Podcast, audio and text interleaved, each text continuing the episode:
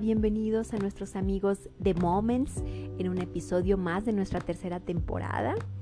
Me da muchísimo gusto saludarlos. Yo soy Joana Ordaz y hoy estaremos en el episodio número 36 en la sección de desarrollo de temas. Y en esta ocasión elegí un tema acerca de los mitos del sueño.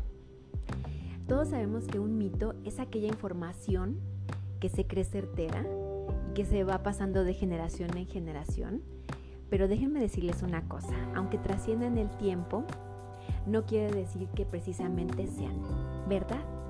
Entonces aquí vamos a descubrir cuáles son los siete mitos acerca del sueño y tal vez puedas saber que era cierto o falso lo que tú creías acerca de eso o de alguno de ellos. Acompáñenme. Siete mitos del sueño. El primer mito es soñar no sirve. Esto es falso, puesto que los sueños son importantes para la memoria a corto y a largo plazo. También durante los sueños, cuando estamos en ellos, podemos encontrar soluciones a aquellas cosas que nos agobian o pensamientos o ideas o algún problema que tenemos ahí atorado. Para eso también nos sirven los sueños. Entonces podemos notar que los sueños son indispensables para el trabajo que hace nuestro cerebro durante la noche. El segundo mito es, no pasa nada si no duermo. Esto es también falso. No dormir es peligroso y dañino para la salud.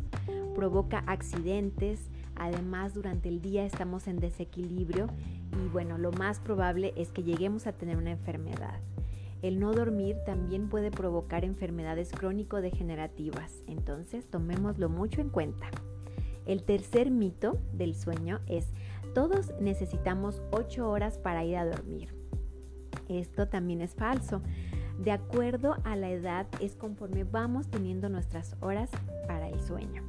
Por ejemplo, los bebés requieren entre 10 y 16 horas, algunos bebés hasta 18 horas para poder tener la energía suficiente para sus demás actividades como lo son comer, sonreírnos mucho y hacernos muy felices la vida, ¿verdad? Los niños necesitan entre 11 y 12 horas. Los adolescentes requieren de 10 a 12 horas para dormir.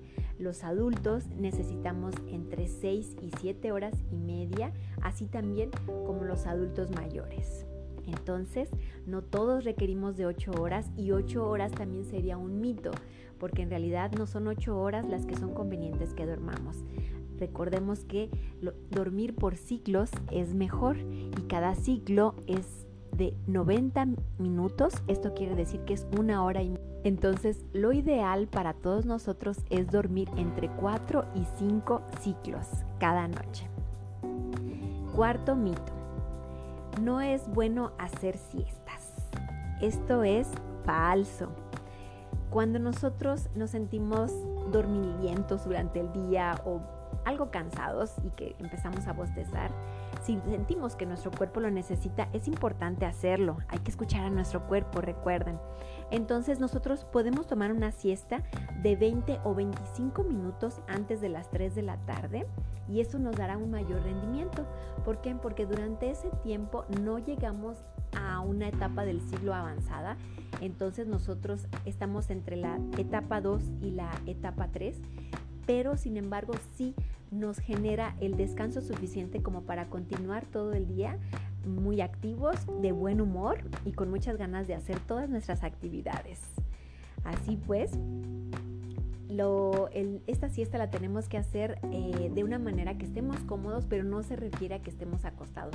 La tenemos que hacer de manera que estemos sentados para precisamente no llegar a esas etapas donde nos va a costar trabajo despertarnos y además si lo hacemos nos vamos a sentir muy pesados y de mal humor. Es importante mencionar que para las personas que tienen insomnio esto no sería conveniente. Las siestas no son buenas porque así de esta manera llegan a su hora en la noche para que les den más ganas de dormirse, ya que ellos batallan mucho con ese tema. El quinto mito es roncar es igual a descansar. Este mito que creo que es falso también. El roncar es un trastorno del sueño que es denominado como apnea del sueño. Y la apnea del sueño es una pausa sin respirar que se hace entre un ronquido y otro. Entonces, esas pausas de respiración provocan lesiones al corazón. Por eso es muy recomendable para aquellas personas que roncan, que ustedes piensan que están descansando muchísimo, no lo es así.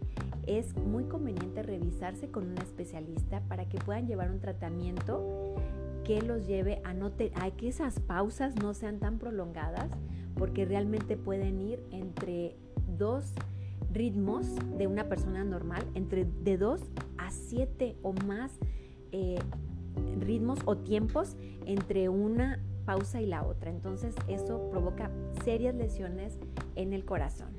Tómenlo muy en cuenta. El sexto mito es la televisión me arrulla. Esto también es falso. Cuando la televisión está prendida, interrumpe la propagación y estimulación de la presencia de la melatonina en nuestro cerebro.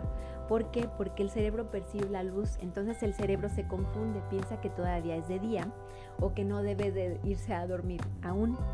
Entonces, por eso no es bueno sentir que nos arrullamos. Incluso las personas que sienten que la televisión las arrulla no es eso, sino que realmente cuando ya caen dormidos es porque ustedes están rendidos de cansancio, no porque la tele los arrulle. Y el último mito, el séptimo, es despertar en la noche es malo. Eh, aquí no es totalmente malo ni totalmente bueno. Todo es de acuerdo a la etapa del sueño en la que nos estemos despertando. Como les mencioné anteriormente, si nosotros despertamos entre la etapa 2 y 3 de cada ciclo, no hay problema porque nos levantamos y no pasa nada. O sea, vamos al baño, regresamos y podemos conciliar el sueño nuevamente, iniciando otra vez el ciclo. Pero si nosotros nos despertamos en la cuarta o la quinta etapa del sueño, se nos dificulta muchísimo porque hay mucha pesadez, nos podemos llegar a marear o durante el día estar mareados, nos cuesta trabajo volver a conciliar el sueño. Entonces es por eso que no es totalmente bueno ni malo de levantarse en la madrugada, pero si ustedes lo pueden evitar o lo quisieran evitar, aquí les paso un tip. Un tip sería que, por ejemplo, si ustedes son de los que se despiertan para ir al baño en la madrugada, entonces lo ideal sería que una hora antes de irse a acostar no tomen ningún líquido. Y por supuesto, antes de irse a acostar hay que ir al baño para que ustedes no sientan esa necesidad por la madrugada si su despertar por la madrugada es por agobio de algún pendiente que tengan, entonces para eso les doy otra solución. Es muy bueno llevar un diario o una agenda y ustedes anotar sus pendientes del día siguiente, lo que no pudieron concluir o aquello que los está agobiando Incluso si lo anotan, su cerebro lo entiende como es una tarea que ya está para dedicarse al otro día y entonces eso contribuye también al cerebro. Nosotros le ayudamos para saber que ahorita no es momento de pensar en eso y que ya será mañana otro día para retomar las riendas de ese asunto. Pero ¿qué creen? A la hora de que ustedes también lo escriben, el cerebro lo entiende como que ustedes quieren buscar una solución para ello. Entonces, muchas veces nuestro maestro interno o nuestro subconsciente nos dirá la solución a aquello que tanto nos agobia. Pues muy bien, espero que les hayan servido de utilidad el conocer un poquito más acerca del sueño y sobre todo esas creencias que tenemos durante años o desde hace mucho que se nos han venido inculcando de otras generaciones, pues ya con este tema pueden quedar cubiertas algunas de ellas. Sí, por ejemplo, ustedes saben de algún otro mito que quisieran que investigáramos para nosotros decirles si es falso o es verdadero, pues con mucho gusto los leo aquí en la cajita de comentarios. Ya saben que nos encanta que compartan, que nos digan si les están gustando los temas de Moments y sobre todo que bueno, nos regalen este una manita arriba, un dedito arriba si a ustedes les gusta todo este material y este contenido de Moments. Muchísimas gracias por prestarme sus oídos. Hasta el próximo episodio.